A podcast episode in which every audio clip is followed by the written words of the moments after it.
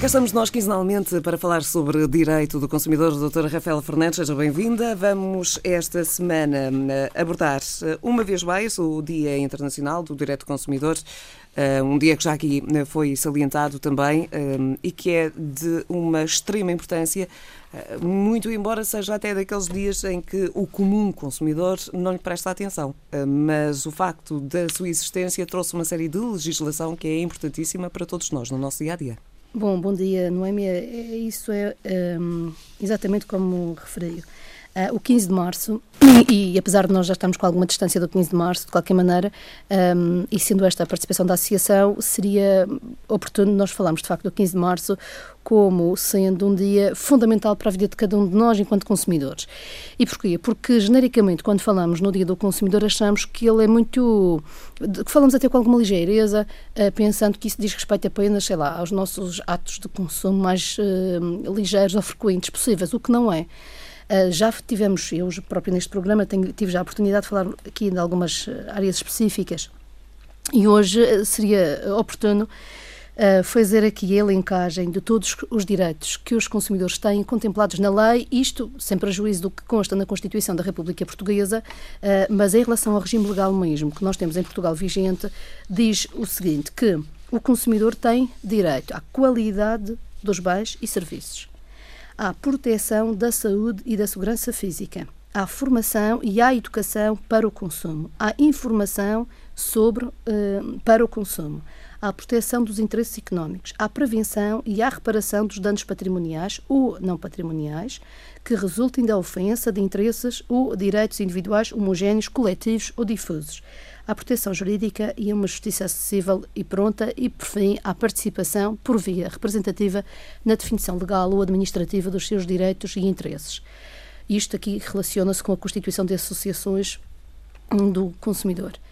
Bem, sobre, sobre a qualidade dos bens e serviços, eu gostaria de fazer aqui com alguma, com alguma de uma forma muito sintética e mesmo recorrendo a exemplos para ser mais fácil, percebermos até onde é que os consumidores de facto podem exercer os seus direitos.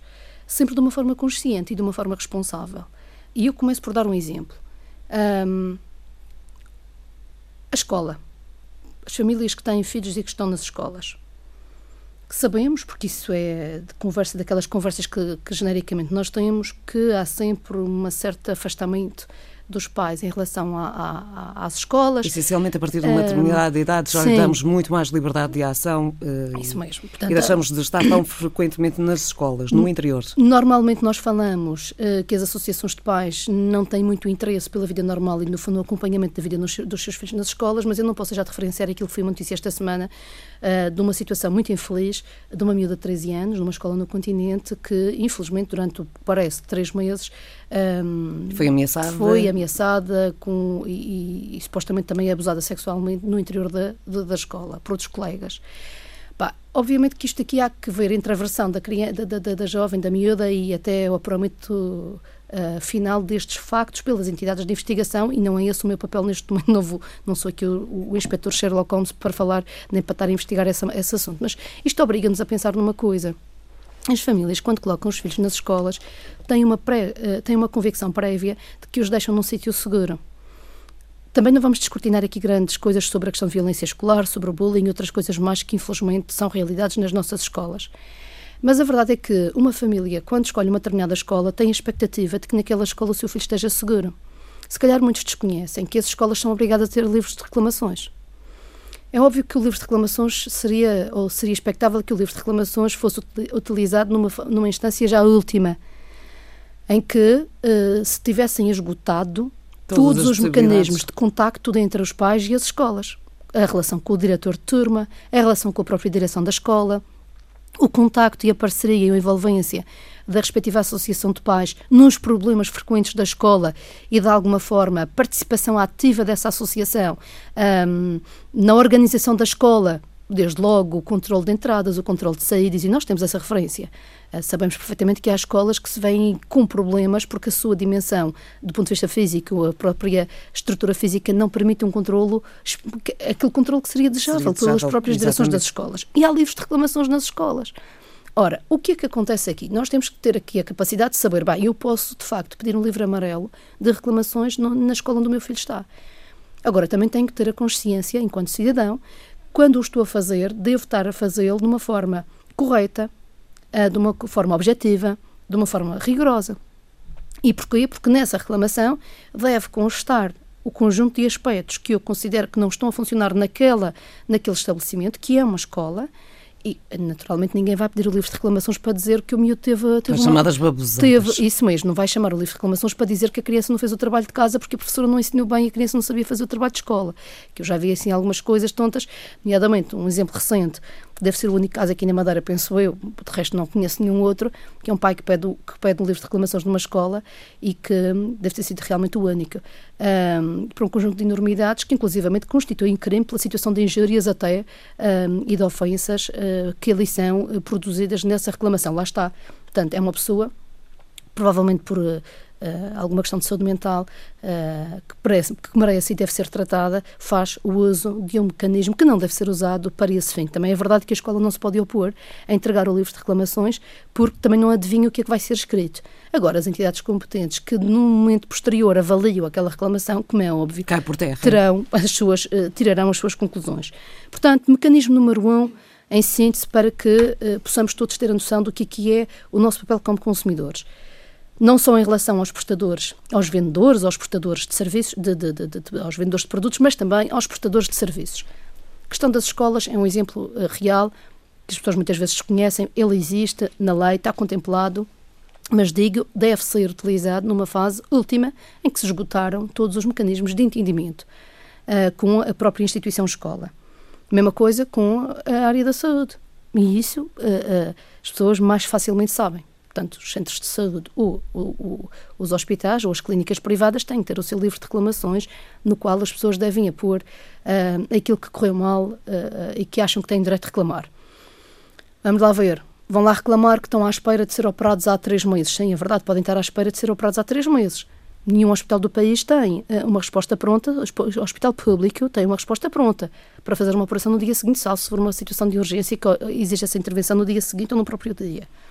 Portanto, lá está o consumidor responsável. E porquê? Porque também os consumidores, se não se derem ao respeito, que é de utilizarem os seus mecanismos de uma forma eh, responsável, acabam por cair num certo descrédito quando uh, uh, têm os mecanismos ao seu dispor e não os utilizam de uma forma correta. Vamos aqui a um outro exemplo, que é o, um, o, o, direito à qualidade de, uh, dos bens e dos serviços. Como é que se mede esta avaliação da qualidade? Eu posso ter uma exigência de qualidade de uma determinada coisa diferente de outra pessoa. E, portanto, aqui estamos a ferir sempre um nível médio da qualidade do bem ou do serviço. É, obviamente que eu não vou comprar uma coisa que custa 5 euros a achar que ela tem que funcionar tão bem como uma coisa que custa 150 euros. Lá está. Portanto, eu tive uma opção de comprar uma coisa a 5 euros, o que é que tem que existir simultaneamente a, a, ao cumprimento desta, desta opção de compra? O dever de informação.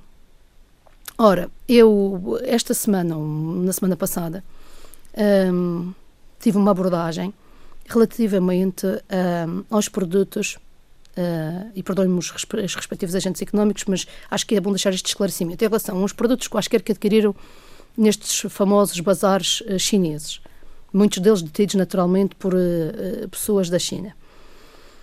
Para já, e nesse caso concreto, não havia razão nenhuma do consumidor, devo dizer. E porquê? Esta ideia pré-concebida, ah, que é um bocadinho a brincadeira que utilizamos, ah, queres uma coisa barata, vai comprar aos chineses. Cuidado, porque nos bazares uh, uh, chineses... Existem produtos de má existem, qualidade, média claro, portanto, e boa. Como, como em bazares de, de, de, de, espanhóis, de portugueses, de ingleses, de suecos, do que quisermos. Portanto, cuidado. Não se confunda um, aquilo que é a brincadeira um bocadinho de gíria, de dizer, ah, queres uma coisa barata, vai aos chineses comprar. Não se confunda esta brincadeira verbal uh, com a realidade das coisas e, portanto, não se pode imaginar. E, portanto, todas as regras que são impostas a estabelecimentos que funcionam no nosso mercado para empresas portuguesas, nomeadamente ter o livro de reclamações, ter que ter os avisos afixados, tudo isso são regras que também funcionam para estes estabelecimentos. Os consumidores não podem, porque entraram num bazar chinês, achar que uh, de repente têm uma tutela legal superior do que se entrasse numa loja uh, bazar português. Não é nada disso. No caso concreto, não vou aqui referenciar sequer o produto porque não ficaria bem, de qualquer maneira, foi uma atitude precipitada do consumidor, um, que felizmente uh, foi devidamente acautelada porque o consumidor já tinha uma intenção de ir para lá partir a montra toda e fazer não sei o quê, portanto depois já se confunde aqui com a questão de violência, quer dizer, desnecessário, porque a razão do consumidor está em poder formalmente um, defender os seus direitos. Naquele caso concreto, ele faz uma opção de compra com um produto que inclusivamente constava no ticket informativo na, na, etiqueta constava perfeitamente lá a informação que ele estava a pôr em causa e ele é que não tinha lido.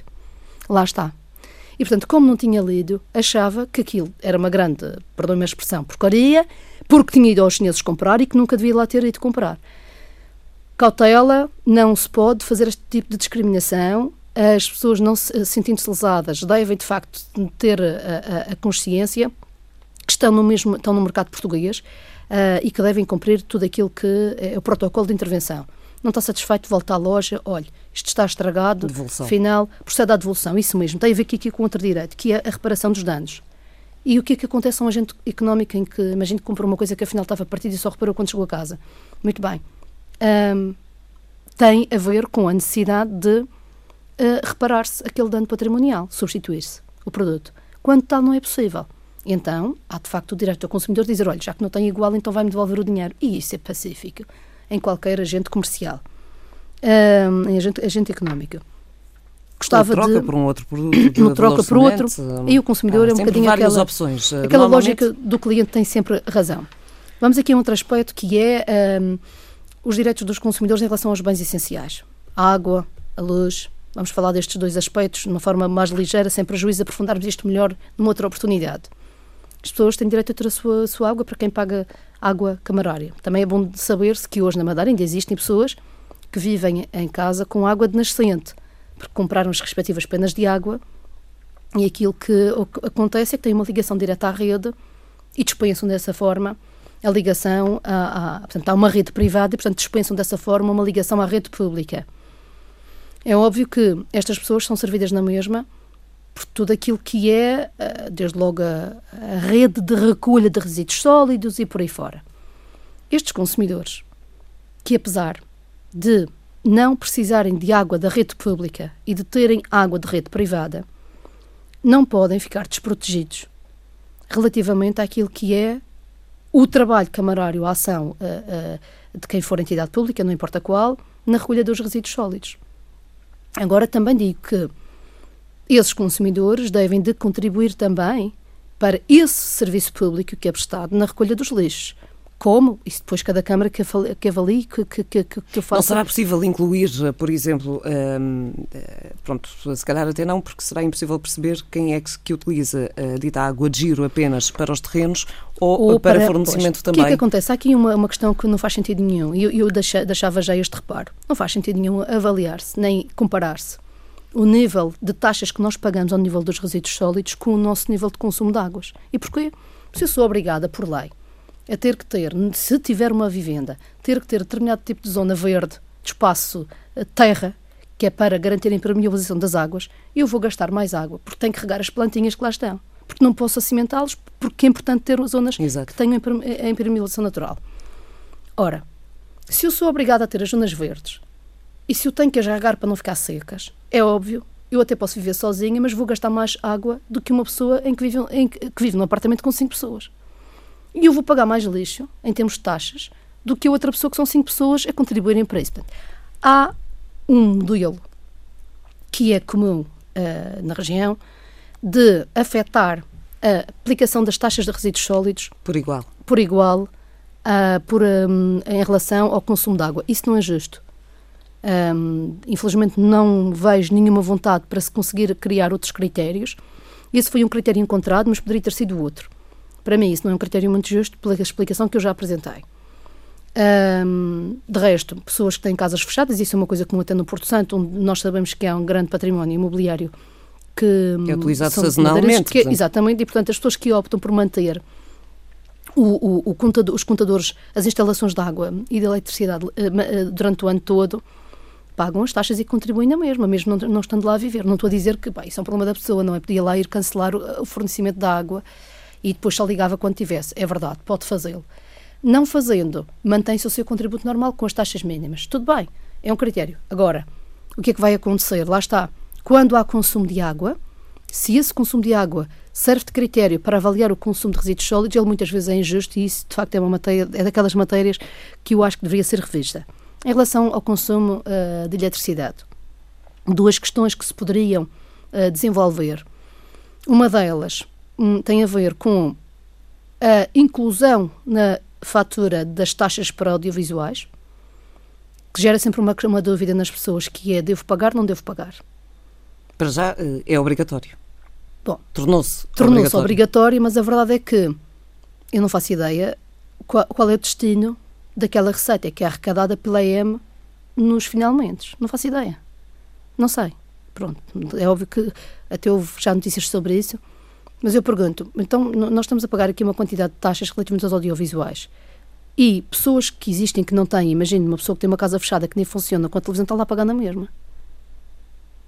Uh, casas de imigrantes que querem manter a luz ligada e que nem têm, porque não vivem, não vivem cá na Madeira sequer, estão a pagar essa taxa na mesma e podem nem ter televisão nem, nem, nem rádio na própria habitação. Portanto, também é mais uma situação um bocadinho semelhante à há pouco, que é o. Eu tenho dúvidas se esse critério de... deveria estar incluído lá. Bom, se deve estar na, na operadora que, que, fornece o cabo de televisão, não faço ideia. Se tem que estar na fatura da zona, na fatura da mãe, não faço ideia. Onde é que tem que estar? Mas lá está, mais uma imposição de um pagamento sem que o consumidor tenha dito, ok, eu quero porque eu tenho se calhar era bom. Uh, uh, é, uma, é, uma, é uma matéria que deve ser, ser refletida e encontrada. Repensada. Encontrado, outro, encontrado outro, outro situação. Um exemplo, outro exemplo, as pessoas nos apartamentos são obrigadas a ter gás canalizado. Não podem ter a botija. Ora, nós sabemos que com as situações de dificuldade económica, há pessoas que têm tido um, alguma dificuldade em garantir o pagamento atempado do consumo do gás. Bem, numa casa nós podemos até viver sem gás, estou a pensar. Sem água e sem luz é muito mais complicado, como é óbvio. Sem gás não pagou, ficou 24 horas sem o gás, consegue mais facilmente sobreviver do que se tiver 24 horas sem água e sem é, luz, depende, não é muito fácil. Eh, se, se, se, o, se o fogão, por exemplo, for a gás, tem, um, tem é um, um problema acrescido. Agora, o que é que acontece? Lá está uma falha grosseira no ponto de vista da responsabilidade social das empresas. Porquê? Porque as empresas são uh, muito rigorosas na aplicação das taxas de, re, uh, de, de de reativação do serviço.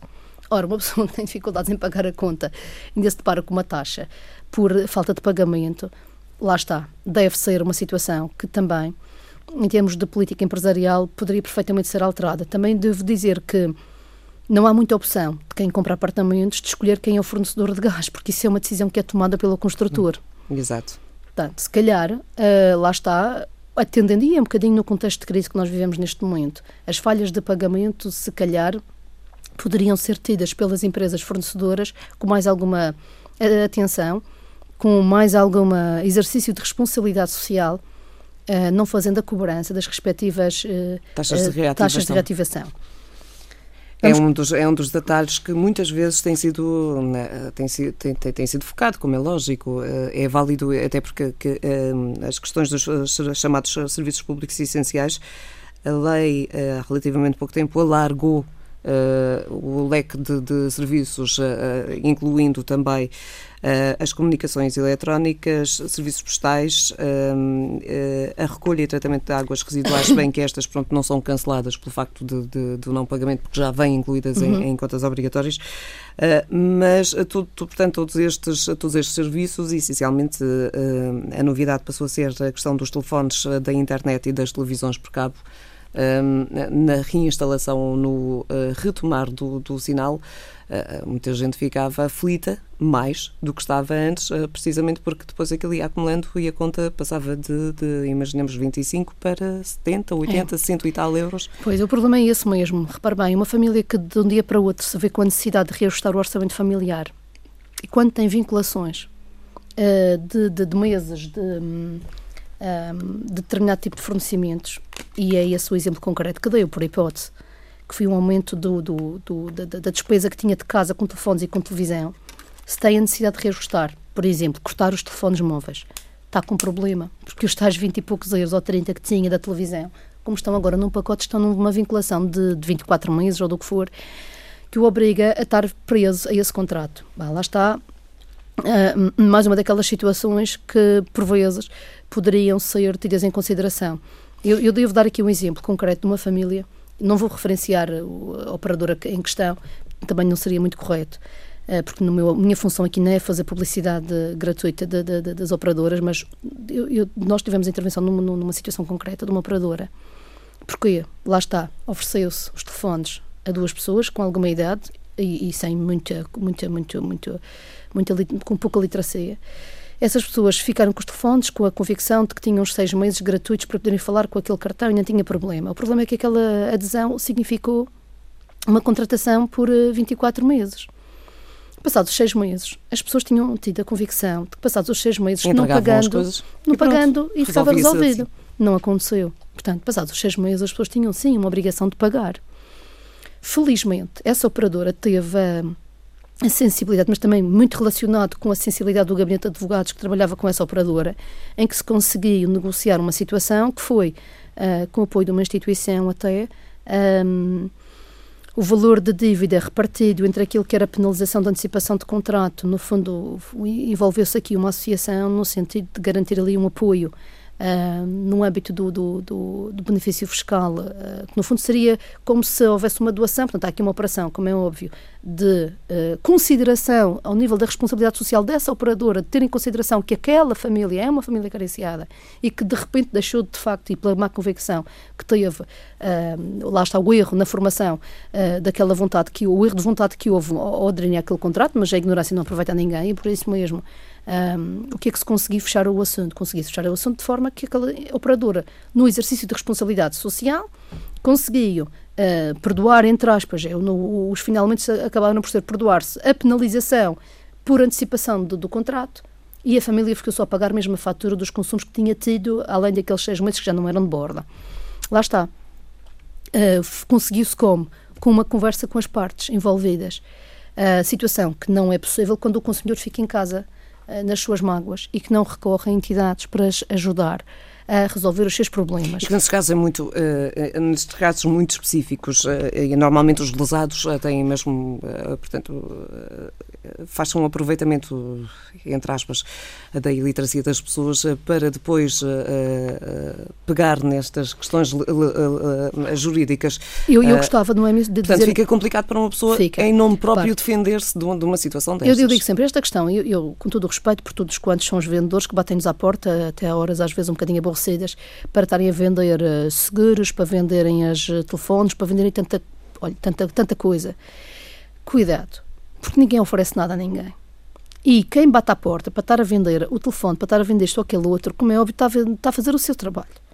Está à procura de clientes para ganhar as suas comissões e isso é totalmente legítimo. É óbvio que são pessoas que também são treinadas para isso, que recebem formação. Quem está em casa é que deve ter a consciência de, bom, não vou tomar nenhuma decisão ainda que possa parecer uh, uma oferta muito boa, comprar o... Um... Pedir uma opinião, não custa nada, claro, mostrar os panfletos, mostrar vou, as coisas Ninguém que é, é obrigado a decidir rigorosamente nada naquele momento.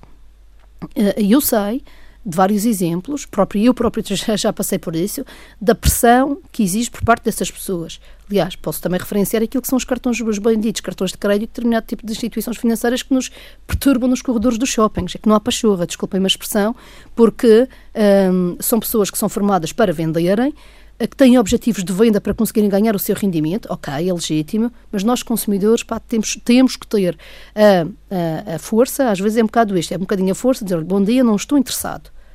Bom dia, não estou interessado. Isto é mas é, daquelas... é só para... Muito é. obrigada.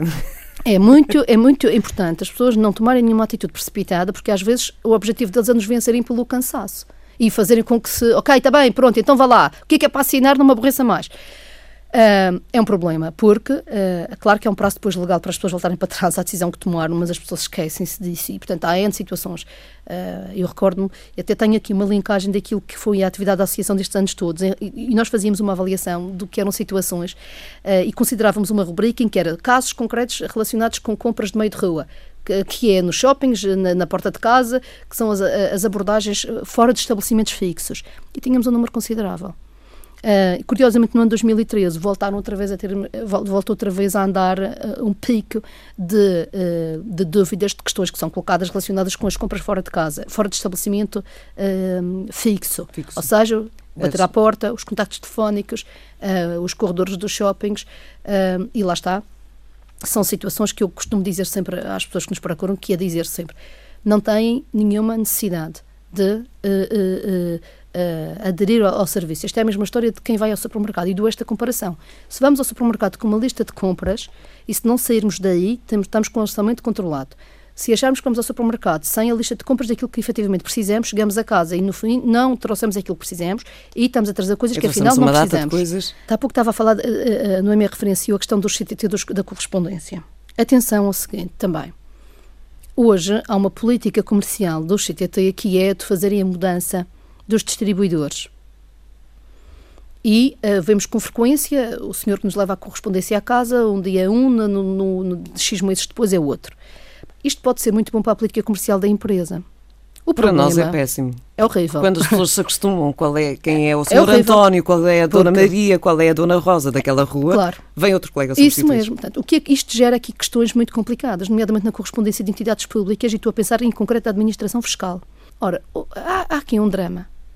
Por vezes as pessoas uh, não têm a real noção e eu penso que os CTT não têm essa noção. Também estão à espera que os seus comerciais, que os seus distribuidores consigam cumprir. Mas às vezes é impossível. Porque se não está ninguém em casa, a pessoa, o carteiro, quando toca a campainha, e se não confirma, olha, é o senhor tal, não vai, não vai acontecer nada. O que é que vai acontecer? O carteiro vai fazer a confiança o depósito da carta naquela caixa do correio. Ora, se nós temos do outro lado uma pessoa uh, até está fora do país, uh, está fora da região, ou porque pá, não quer saber e tem uma carta na sua caixa do correio que não é para si, pega naquilo que no lixo, ou joga para no sítio qualquer porque não é para si. Lá está. Quem é o verdadeiro destinatário daquela comunicação vai ficar lesado. E isto, quando se colocam em relação às notificações das finanças, é dramático.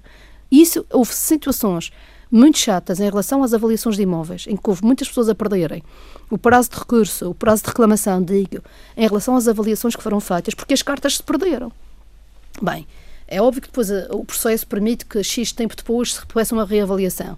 E isto é um aborrecimento muito grande, um, porque lá está, é um bem público, é, supostamente é um serviço público que é prestado pelo CTT, que nesta política comercial poderá ter vantagens numa determinada vertente, no que diz respeito ao interesse superior do consumidor garantir que alguém uh, já sabe onde é que vive e que não há trocas, isso torna-se, e, e, infelizmente temos exemplos concretos, por vezes as coisas não funcionando bem, depois há consequências mais negativas. Uh, e eu aproveitava, há pouco ia dizer isso e escapou-me, eu aproveitava para voltar a insistir com as pessoas que não deixem passar os prazos de uh, contacto com os operadores económicos com quem tem uma situação de dívida. Uma coisa é resolver uma situação no seu momento inicial, outra coisa é resolver a situação quando já existem, uh, entre aspas, os cobradores de, de, de, dos tribunais, uh, aqui em jeito de brincadeira, quando já temos agentes de execução envolvidos no processo, porque eles estão a fazer o seu trabalho, foi-lhes pedida uma determinada cobrança, temos que pensar que os agentes económicos também não podem viver de dívidas dos seus clientes, portanto, têm que fazer a cobrança das mesmas e, por isso, aos consumidores, o que é que cabe? Cabe a responsabilidade de não deixar esse assunto ficar colado no teto, num cubo de gelo, porque isso terá sempre uma despesa acrescida. Uh, hoje nós temos no mercado, mesmo que as pessoas tenham alguma fobia em procurar um advogado, porque acham que vão pagar muito dinheiro quando vão contratar um advogado, não precisam de contratar um advogado para isso. Se têm possibilidade, ótimo. Se não têm, não fiquem é, em casa parados, porque têm hoje uma resposta de serviço público gratuito, que é o, o balcão de apoio ao consumidor, inclusivamente com um gabinete apropriado para as questões do endividamento. Um, têm, uh, ainda que queiram até uma consulta jurídica, o apoio judiciário contempla também a situação da consulta jurídica gratuita para quem não tem possibilidades. O que eu digo sempre é não fiquem em casa parados a ver se escapam por entre os pingos da chuva, porque isso não vai acontecer. E isso não vai acontecer. E não se deixem, uh, não deixem ficar a uma situação extrema, inclusivamente se perder tudo aquilo que é prazos, depois em jeito de tribunal, aliás, então aí então é que é muito mais complicado, porque quando já não temos prazos para poder fazer rigorosamente nada nos processos judiciais, depois têm pessoas, olha, uh, pessoas que contraem um financiamento de cento e não sei quantos mil euros para comprarem o seu apartamento, que depois deixaram de poder pagar por todas as, as circunstâncias que nós já sabemos o que é que leva a isso, um, que deixaram passar as cartas todas, foram acumulando uh, no cesto da correspondência e que nos finalmente têm um, um aviso na, na, na, na, porta do apartamento a dizer que ele será uh, vendido e que depois tem uma avaliação do banco, que quando as pessoas foram pedir o financiamento, o apartamento valia 100 mil euros. Num processo agora de, de incumprimento já estava a valer 25.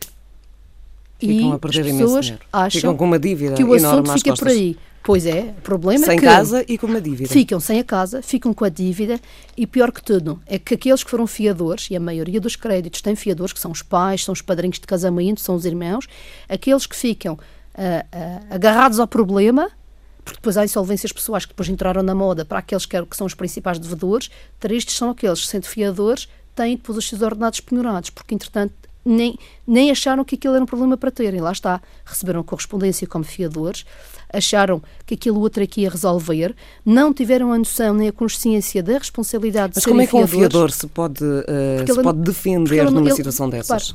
olha, é desde logo não, não cair na qualidade de fiador no empréstimo. Começa por aí.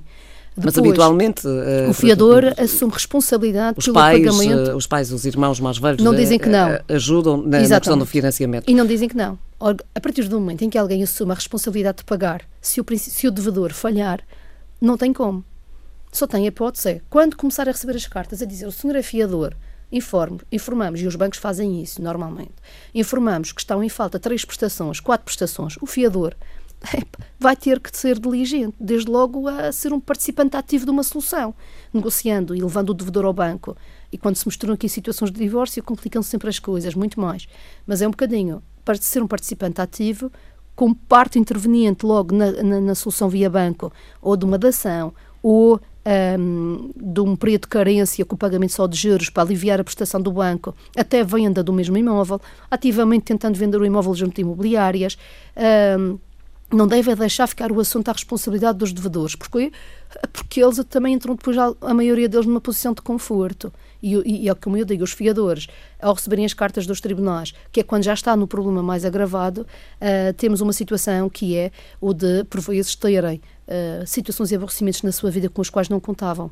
E por isso, a forma do fiador se livrar daquela situação Uh, não é esperando que também vai fazer uma insolvência pessoal, porque isso não é solução. Não, não. não. Uh, e a maior parte dos, dos fiadores, penso, não, nem estão a pensar, mas veem isso numa situação em que acham que não têm solução para o problema Têm que estão, que intervir muito, muito mais cedo. Inclusivamente, de terem o acesso e saberem se as coisas estão a ser cumpridas, porque já sabem que se houver incumprimento vão-lhes bater à porta.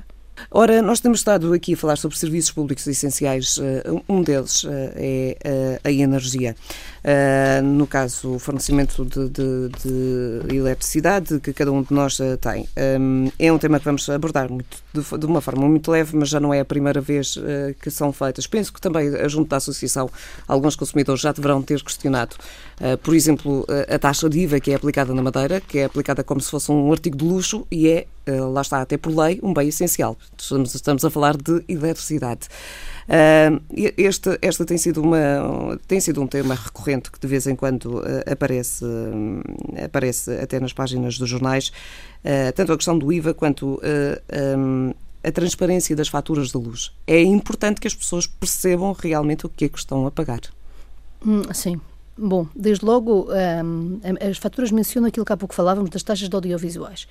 O destino das mesmas, lá está, não está escrito o que é que é feito com aquela aquela receita. O que é que é o ideal? O ideal é cada consumidor fazer a comunicação do seu consumo. Mensalmente, no dia que é combinado com a empresa de eletricidade, há um número, um número azul, por exemplo, por, por, por uh, referência, há um número para o qual se deve ligar naquele dia a dizer: olha, o meu consumo é tanto. A partir do momento em que isto é feito da nossa parte, evita os acertos numa fatura posterior. Se aparecer é muito pouca coisa, mas a partir de nós a darmos a comunicação correta, evitamos esse constrangimento de de repente aparecer uma fatura três vezes mais.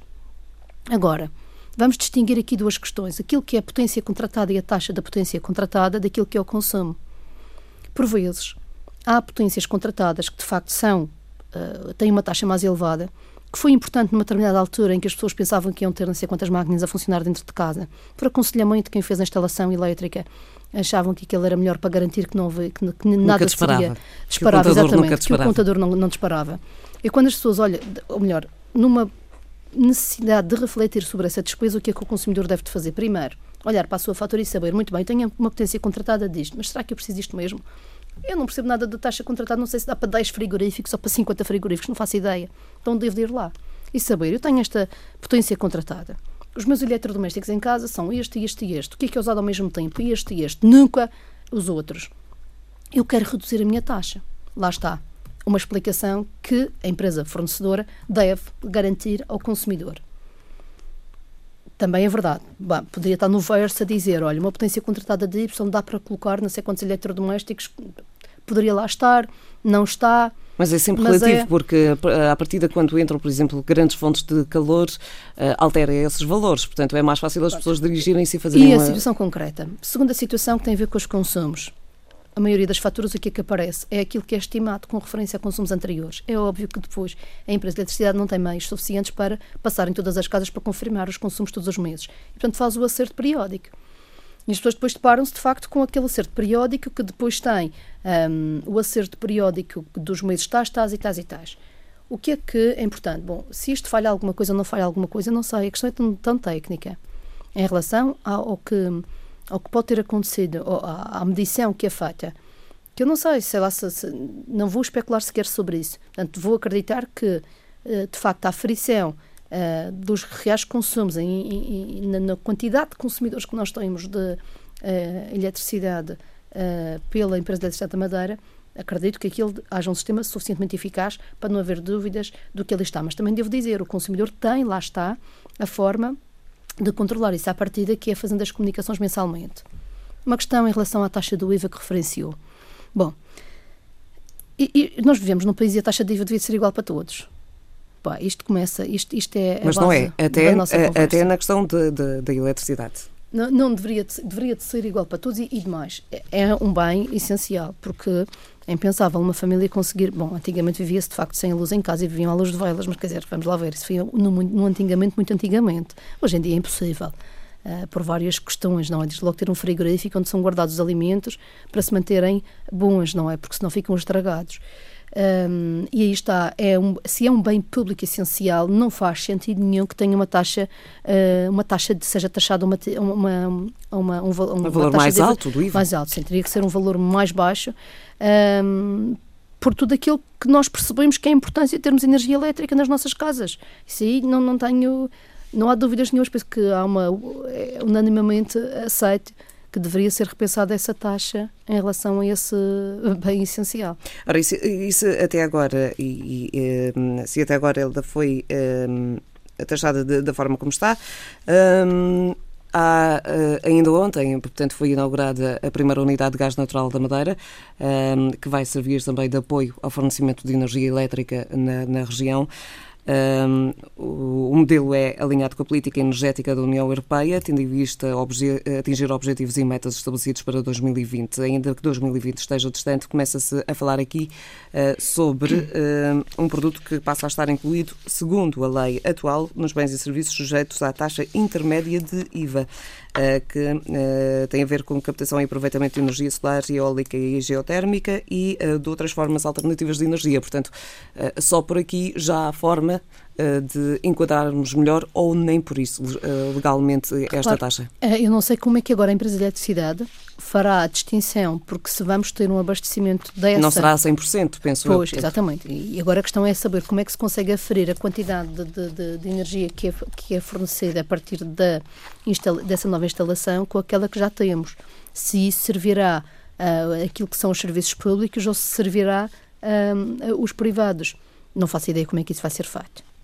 Não faço ideia. Agora, uma coisa é certa, isso só leva a que se tenha que equacionar a revisão da taxa globalmente porque a verdade é que, e a Associação, devo dizer que a Associação ficará atenta ao que venha a ser daqui por diante, em função daquilo que aconteceu ontem, porque uh, não faz sentido nenhum é que se coloque no bolo, um, ainda que seja uma cota parte muito irrisória em termos de, de, de contributo para o fornecimento da energia, um, não faz sentido que se mantenha a, a, taxa mais elevada. Isso sim, não tínhamos dúvidas. Que, de qualquer forma, uh, e, como consumidores uh, e como consumidoras nós somos ambas, uma taxa máxima realmente parece, utilizando o termo mais comum, um escândalo para um serviço que é tão essencial. Sim, é um não, estamos a falar de, claro. de qualquer coisa que é uma opção. Não? Sim, sim, a energia não elétrica não é opção. É, é, obrigado, é uma necessidade. É uma necessidade. É uma necessidade, por isso é é um bem público essencial. E, e se no, nos, nos bens e serviços de taxa reduzida estão incluídos os cereais, os arroz, o arroz, as massas, o pão, uh, as carnes, uh, mais uma data de coisas, incluindo moluscos. Uh, quer dizer, no meio disto tudo, e, e, para conservar estas coisas todas nós precisamos... Claro, do frigorífico, desde logo. Portanto, há aqui uma incongruência qualquer que não, não se consegue... Isso é uma situação que obriga a ser revista necessariamente. Um, doutora Rafaela, estamos, eh, estivemos então a falar no âmbito global dos direitos do consumidor, até porque no dia 15 assinalamos esse dia.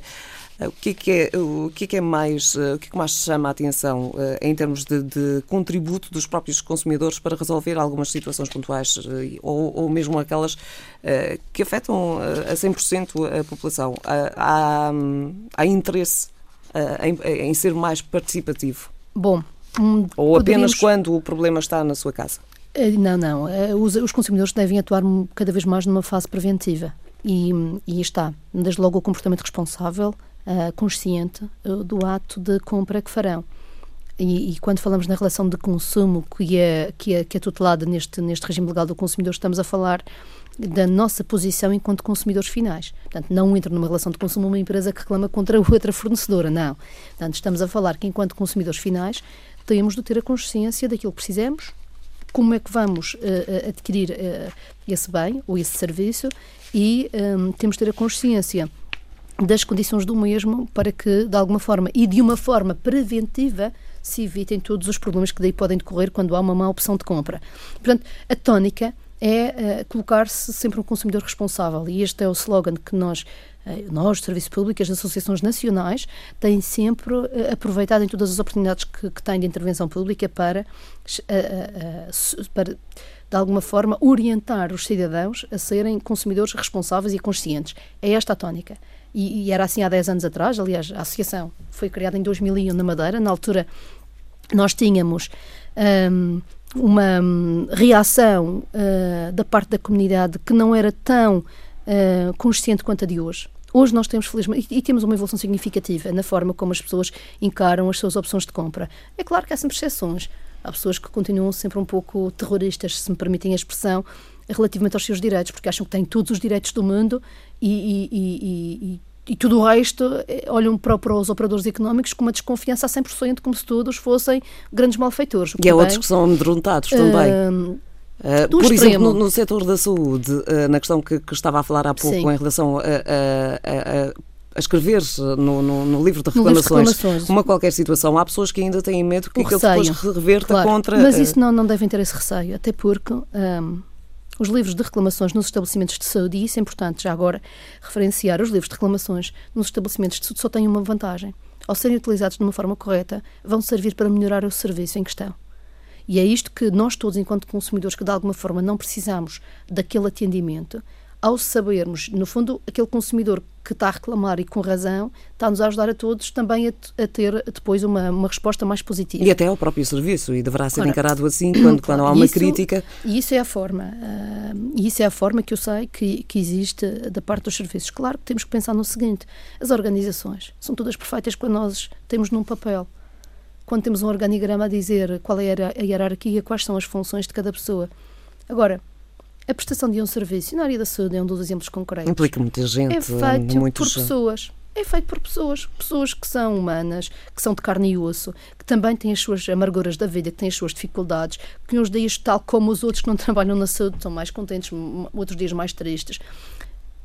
Que há, de facto, muitos, eh, muitos, muitos profissionais um, zelosos e empenhados, não hajam dúvidas. Agora, não se pode esperar que aquilo que é um descontentamento generalizado de cortes salariais, que tem os professores, que tem os funcionários dos tribunais, que tem os funcionários das finanças, que tem os funcionários de tudo aquilo que é serviço público, que tem os que tem, olha, até que tem até as próprias empresas de pessoas que, que veem os seus salários de alguma forma renegociados porque perderam, sei lá, os uh, deixam de ter determinado tipo de, de, de, de, regalias que tinham porque a empresa não consegue uh, manter o pagamento dessas regalias, nomeadamente despesas de representação, por exemplo, é óbvio que isto é hum, justificação para um descontentamento generalizado. Agora, temos que pensar no, é, é, o seguinte: nós vivemos num contexto de crise, não estamos isolados, numa, não estamos orgulhosamente sós neste contexto de crise. Uh, estamos todos, naturalmente, com a expectativa de que as coisas deem a volta. Também serviu para aprendermos muito em relação a. Um, a um certo desprendimento que tínhamos em relação à poupança, e isto uh, concentrando na questão do consumo. As pessoas têm que ter algum bom senso quando, ao fazerem as reclamações, para já não confundir a reclamação com a ofensa, porque infelizmente há situações em que as pessoas acham que, a ofensa é prioritária à reclamação e quando terminam de ofender o outro já não há ouvido sequer para se ouvir o que é a reclamação, que é aquilo que importa.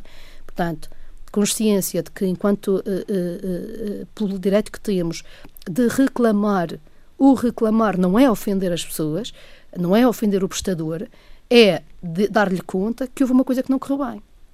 Portanto, esta é, creio que é a mensagem mais importante que temos que, que deixar e que temos que, que fazer, aliás, e também uh, sem querer, sem, não, não querendo confundir as coisas, mas há uma coisa importante, repare, nós vamos ter daqui a dias a aplicação das taxas moderadoras no serviço de urgência do Hospital Dr. Nélio Mendonça, que só vão ser obrigatórias para quem tenha a sinalética de pulseira azul ou de pulseira verde. Ou seja, que são as, sinaléticas de não urgência. De não urgente, ou seja, são as situações de falsas urgências.